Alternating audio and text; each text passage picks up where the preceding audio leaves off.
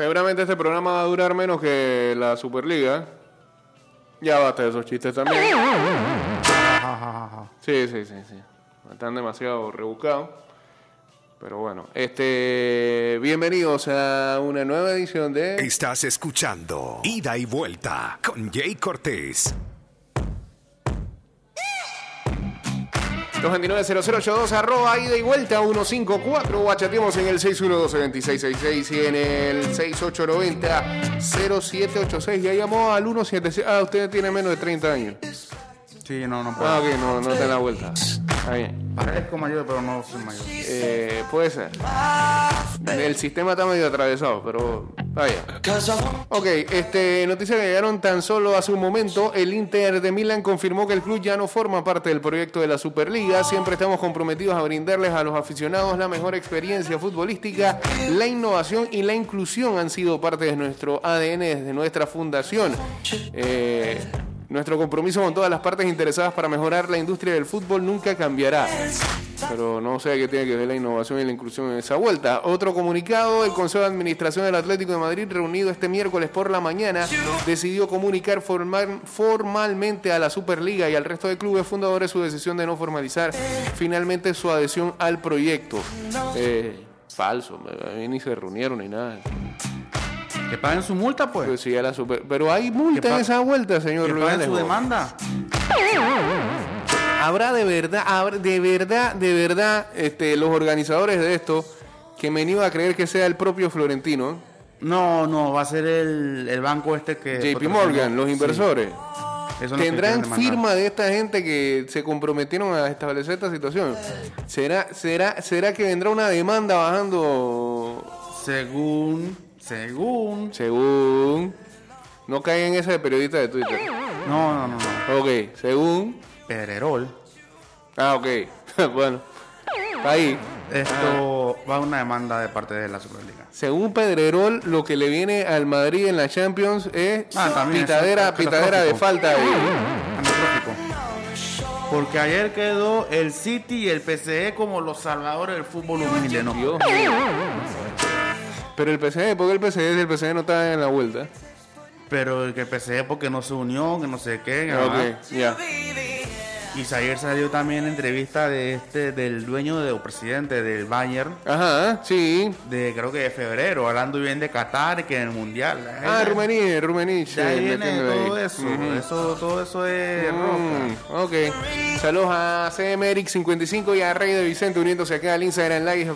Ya estamos en vivo a través de arroba Mix Music Network. Eh, bueno, eh, lo cierto es que fue un golpe eso ayer. Este, fue un golpe para los que estaban apoyando la, la- organización de este evento.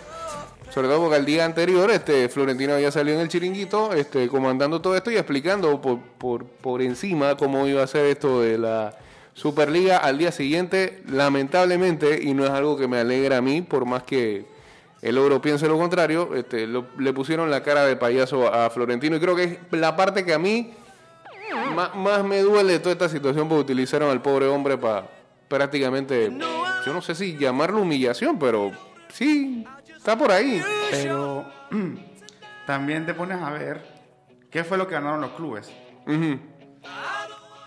La UEFA Ajá. está soltando más billetes ahora, supuestamente. Ah, no, sí, eso viene, porque supuestamente ellos, antes Pero de que lo- se promulgaran todos estos clubes, y solamente existía el rumor de que se iban a salir, salió por ahí de que la UEFA este, estaba dispuesta a eh, cambiar un poco eh, los premios y, y- e incluso apoyar de una manera económica. Lo digamos. que molesta Ajá. es que también van a flexibilizar el fair play, fair play financiero. Entonces, ¿a quién estás ayudando aquí? Pero bueno, este. Y los clubes que iban para la Superliga no buscaban más o menos algo así. También. Bueno, los, de los clubes que iban para la Superliga, Ajá. creo que en los últimos años solamente dos han tenido problemas con Pero digo, se iban a regir por las reglas ya y teniendo billones de dólares de- en la inclusión. Digo, Pero tengo la facilidad de poder contratar. Pero entonces, ¿por qué tiras no? el discurso de hay el fútbol eh, clásico? Ah, pero fútbol no sé vamos, qué"? lo- digo, Pero sí. Cuando, entonces, hoy en día, Yo entiendo ese punto de vista suyo. Y, y aquí la gente no debería de dejarse guiar por eso. Y, no, y, y estoy viendo que la gente no se está dejando guiar por eso. Porque los que comentan están más que claros que aquí nadie es santo y que lo que hay es un cúmulo de hipócritas. Porque este, una, una de las cosas que más resaltan los analistas es lo siguiente no se, no se dejen llevar eh, por este discurso de los equipos y sus este, representantes que comienzan a decir que sí, que el fútbol por los fanáticos, pues es mentira. Ellos ven esto como un negocio también y, y yo creo que la gente tiene que ver eso. Lo, lo- lo que aquí ha jugado un papel muy importante han sido algunos jugadores de clubes ingleses y los fanáticos de los clubes ingleses, que todavía ven esto tan tradicional que sienten una pasión y un arraigo por esos equipos que va más allá de- de- del hecho de, de pensar que simplemente es un juego de fútbol. Y, creo que están jugando con eso, eso en eso estamos claros. Están jugando con eso, pero este, bueno, fueron, fueron, fue tan fuerte esa presión que al final decidieron y ahí, salirse, ¿no? ahí hay un error de Florentino. O sea, no un error porque al final intentó poner a los, a los grandes. Ajá. Pero en su momento, Pero, pero es error de Florentino o error de JP Morgan, porque al final él es el que preside esto, pero quizás no es el que lidera eh, la bueno, bandera. el- lamentablemente. el error de quien sea que lideró esta Superliga. Bueno, pero es que bueno, pero en su momento, Sí. cuando Bernabéu en los años 50 Ajá. y el equipo hicieron la, la Copa de Europa, pero, pero eso eran otros tiempos. ellos no incluyeron a los ingleses. Por Yo, lo leí, mismo. yo le leí los eso. ingleses son yo le muy leí eso a su amigo que es. Moyi, pero. Entonces, que vengan equipos a decir que no, que por los fans, que por esto. O sea, vamos a ver. Hoy por hoy, lastimosamente, Sí.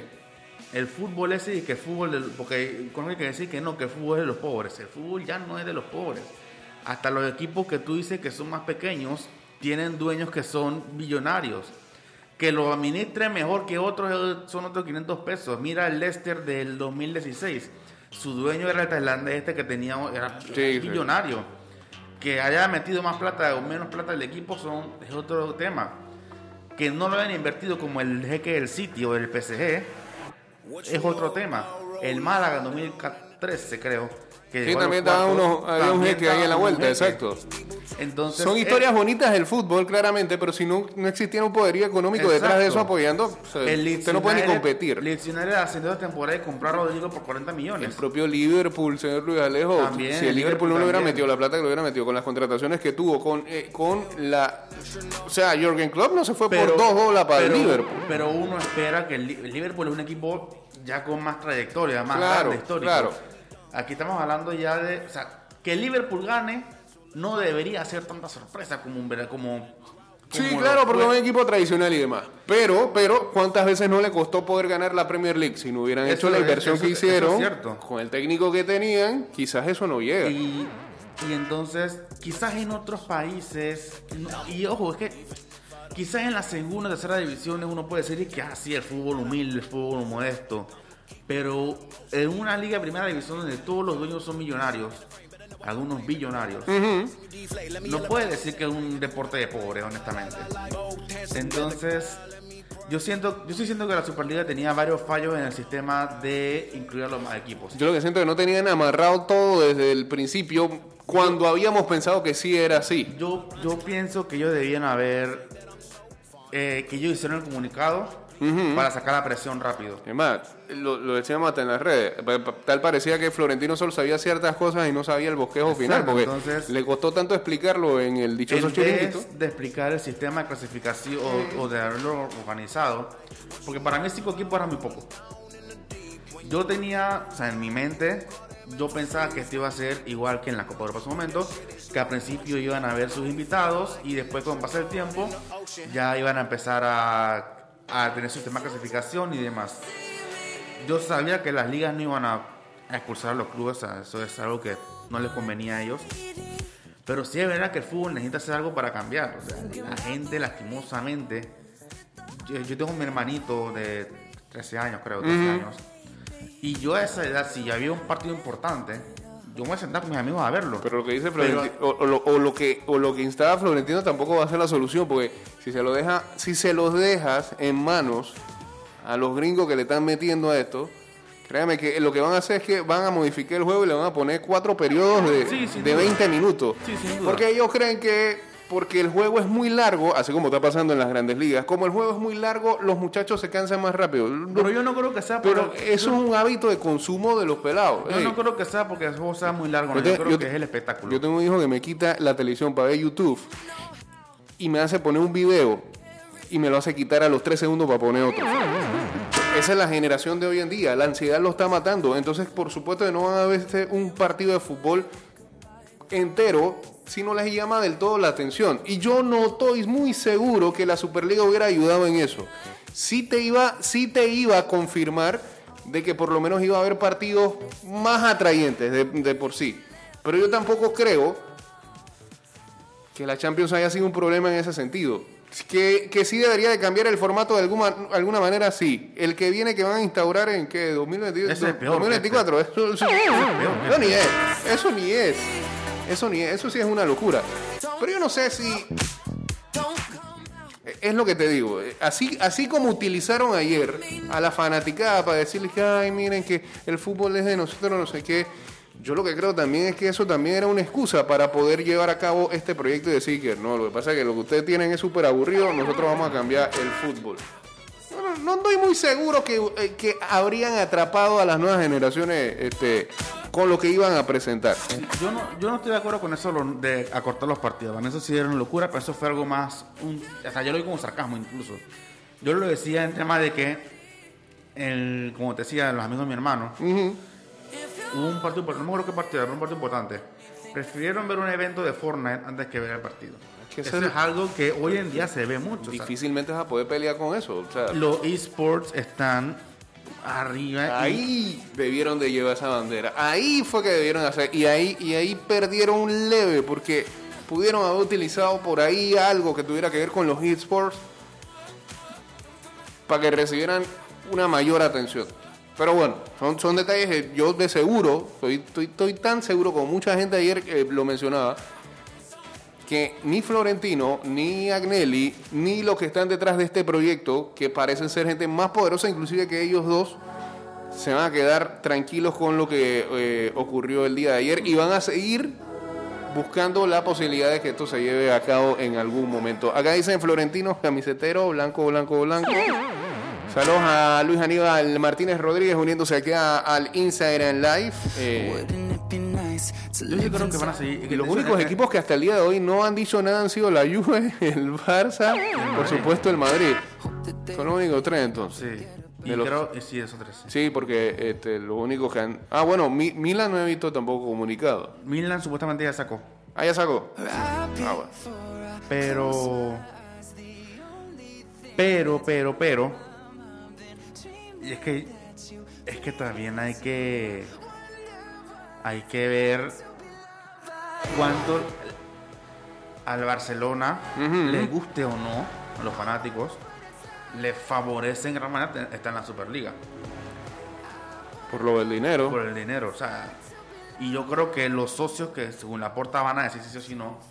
Creo que los socios deben tomar eso en cuenta. Y esto. Pero ya, ya a esta altura, después de que supuestamente, bueno, que también eh, el comunicado que salió ayer ni siquiera tenía firma y no, El es, es el que no tienen, no, no- hay nada decía formado. que iban a re- rearmar todo.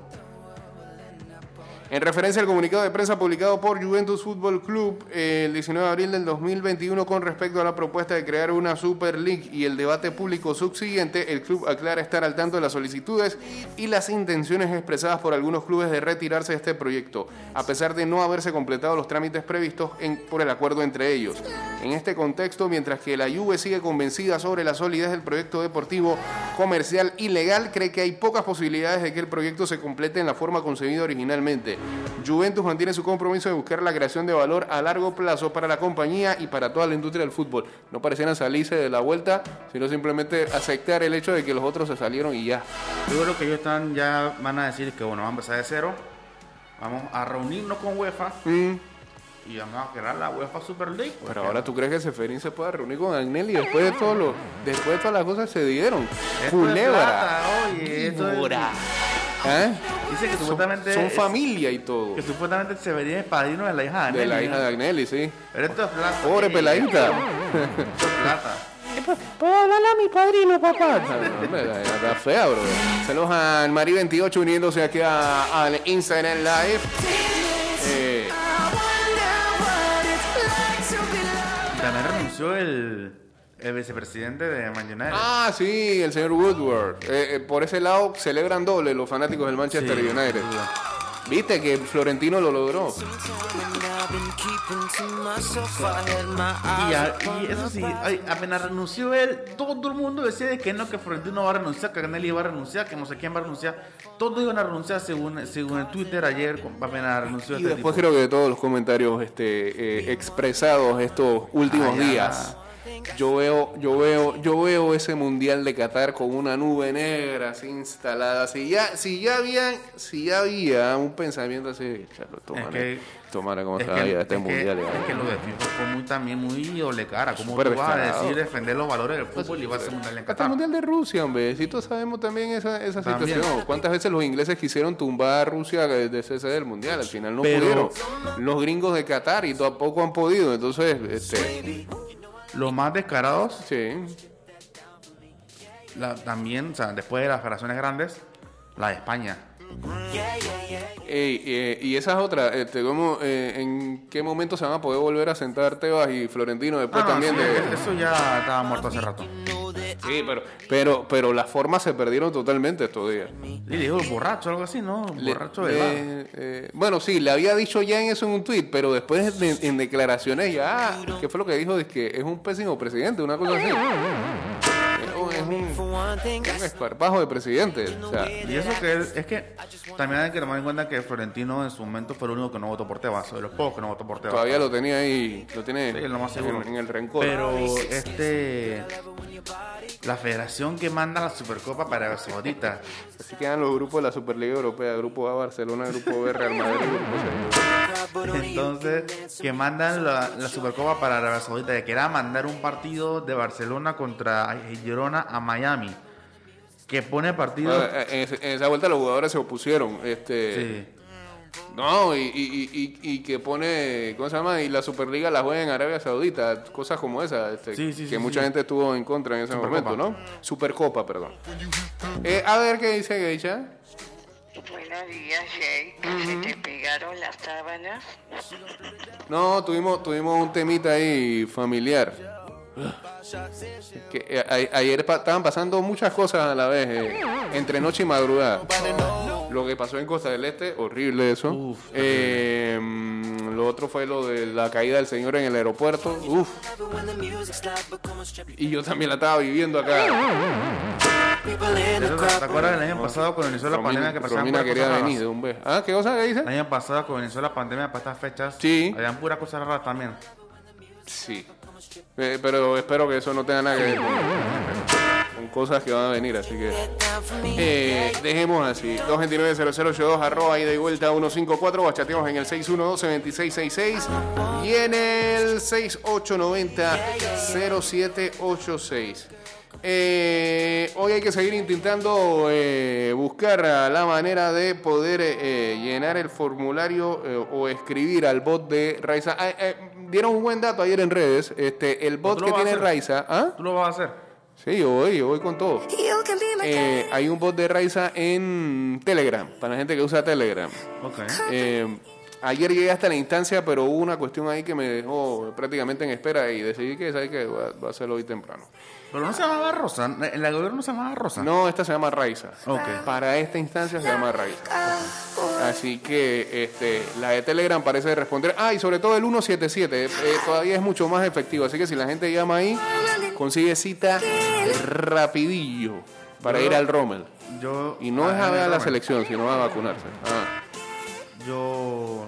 Yo quisiera estar ahí. ah, Yo pregunté. sí, que no, 30 con calma. Pero bueno, a mí me metí y dije para estudio de otra, así que vamos si sale. Se acabó este programa en Spotify y Apple